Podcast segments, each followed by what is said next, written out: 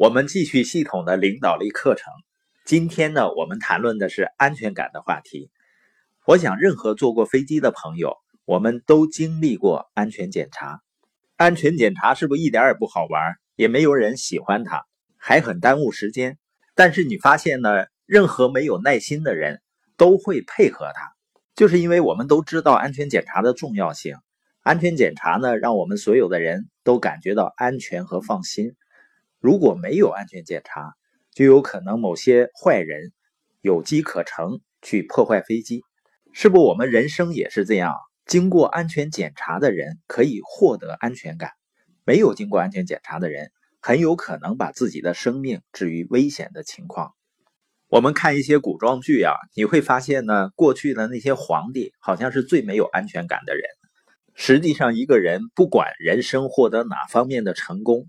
不管我们能走多远，我们都会不断的受到我们所有的或者所缺乏的个人安全感影响，它会成为我们所做事情的天花板，会框住我们，阻碍我们去高飞，去做出杰出的事情。所以说呢，安全感真的是非常重要。但是千百年的进化呢，人是从很多的危险中走过来的，所以说呢，你会发现。人好像基因里天生就是缺乏安全感，比如有的人对他们的地位感到不安全，还有很多人呢，对谁在他们的生命中，谁不在他的生命中都没有安全感。所以，如果说世界上所有的人都有一个共同的特征的话，就是不安全感。人们对很多的事情都没有安全感。有的时候，事实上看上去最有安全感的人，其实呢，他是最没有安全感的人。一个人呢，不管多有才华，不管教育程度多高，不管遇到多好的机会，不管周围的同事有多么出色，不管你的伴侣多么优秀，不管境况是多么顺利，都不能弥补安全感。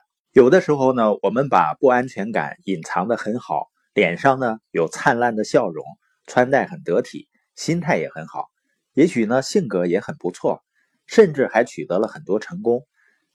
但是呢，内心深处仍然会感到有某些不安全。那不安全感表现为什么呢？你需要找到一个人帮助你发现不安全感的征兆。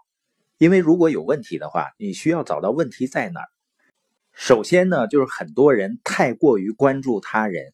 这个不是说你关心他人的需求，而是很多人太过关注他人的表现。这里面呢，有六种行为。会显示出呢，我们可能有过不安全感。首先呢是对比，你拿自己呢和他人对比。很多人说比较产生动机嘛，但是呢比较也会让一些人产生糟糕的心态。你看不到自己和他人在团队中扮演的独特角色了。有的人呢会因为别人在某方面优秀而产生挫败感，产生焦虑感。实际上，人生呢是一个和自己。去比，不断的超越自己，不断的每天进步的过程。这种对比的心理呢，可能是源自于我们从小成长过程中的环境的影响。第二呢，是受害者心理。你会觉得呢，你在你的环境中是个受害者。那会出现的问题是什么呢？你形成一种每个人都欠你的这种心理。如果你认为一个人欠你的，他做的不够多或者不够好。那你会有一个什么样的心态呢？你会很生他的气，对他很不满意。你会发现呢，你把自己最宝贵的精力、最宝贵的注意力，没有放到个人的成长上，没有放到去达成目标所需要做的事情上。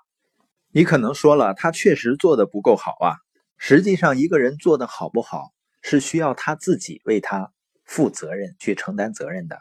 我们只需要做好自己就可以了。第三呢是竞争，你不知不觉的陷入自我为中心的思维模式上，可能出现的危险就是你可能会为了赢去做任何事情。第四点呢是冲动，你有着一股冲动，总是想得到他人的认可，你总是想去取悦他人。第五种行为呢是评判，你把自己的态度强加给自己或者别人。愿意评判别人的人呢，他总会扭曲事实，然后呢就看不到自己的责任。最后一条呢是控制，就是为了证明自己的价值，你觉得自己必须掌控。这样呢，会不会给周围人带来很大的压力呢？以上这些呢，就是我们可能有不安全感的信号。也许呢，你不是每一个都存在，也许不是每一天都有这些问题，但时不时的，你都会太过关注他人，你想着他们怎么样了，他们得到什么了，因为他们得到什么了，你就没有得到什么，等等，你太过关注他人了。